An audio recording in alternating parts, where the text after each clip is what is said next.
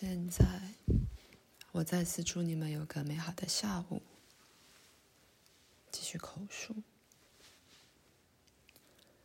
在精神分裂行为里，能发生的最稀少且特殊的发展，就是建构一个仿佛拥有了不起力量的超人，一个能说服别人他的神圣性的人。历史上，大多数例子都涉及了男性。他宣称他有千里眼、预言及全能的能力。那么，很明显，受影响的个人，当他给命令或指导时，被认为是在替上帝说话。我们在谈的是造神或造教，所以你喜欢哪一个？在几乎所有这种例子里，纪律是经由引起恐惧而交给信徒的。非常松散地说，教义说，你必须爱上帝，不然他将毁灭你。这种教义最不可信的面向，看来仿佛应该使他们很容易被识破。可是，在许多例子里，传说或教义越荒谬，他们就变得越容易接受。以某种奇怪的方式，就因为这种故事不是真的，信从者才相信他们是真的。几乎所有宗教的初始，都曾以某种方式涉及这些精神分裂的插曲。如此涉及的个人，一开始就必然是极端的心理失常，完全准备为反对社会、国家或宗教的议题作战，而因此能成为以同样方式受影响、不可数计的其他人的焦点。阿道夫·希特勒勉强落入这一类。虽然他欠缺替一个超人说话的特征性记号，这是由于他经常视他自己为那个超人。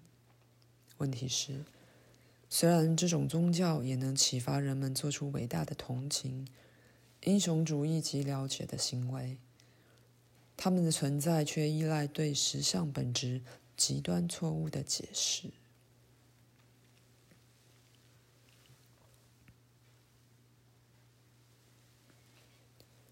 如果我们在此触及了主要的宗教，那么有史以来直到今天，也还有数不清的较小的狂热教派和异端，都有那了不起的心理力量与能量的同样戳击，连带着一个与生俱来的自我毁灭与复仇的倾向，到种种不同的程度。其他较不引人注意的个别案例，也能拥有同样的神奇和神秘感。虽然无需浪漫化精神分裂行为，因为其似浪漫的成分早已以一种不幸的样子连接在大众的脑海里，仿佛将疯子和天才放在某种无法定义的关系里。像这样的声明中。这种信念是很明显的，疯狂是精神健全的另一端，或者所有的天才都触碰到疯狂。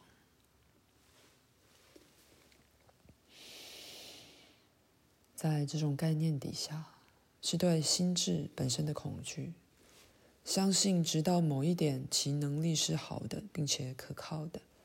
但如果他跑得太远，那么他可就有麻烦了。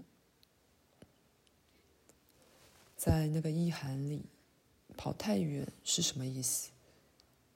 通常它是指知识本身不知怎的是危险的，就是如此。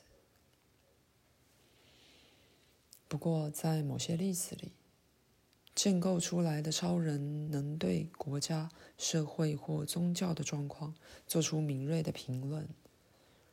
可是，大多数这种人开始预言世界的结束。选民不论他们是谁，将被拯救出来。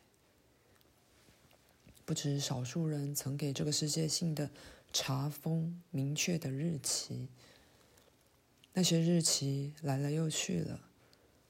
许多人仍继续追随那些似乎已证实自己错误的同样教义。那人想到一个更新的借口或一个更新的日子，而事情又照旧进行。不过，再次的，甚至在远较简单的案例里，建构出的人往往会做出顺带的说，并没成真的预言，而几乎永远在给命令和指令，那是要毫不迟疑的遵行的。在精神分裂行为底下，还有许多其他很深的心理联系。但既然这本书也致力于其他的主题，我们将继续谈。矛盾信念带来精神或身体上的困难的其他方式。口述结束。再次的，我祝你们有个美好的下午。启动促进你们自己身心平安，并加快疗愈过程的那些坐标。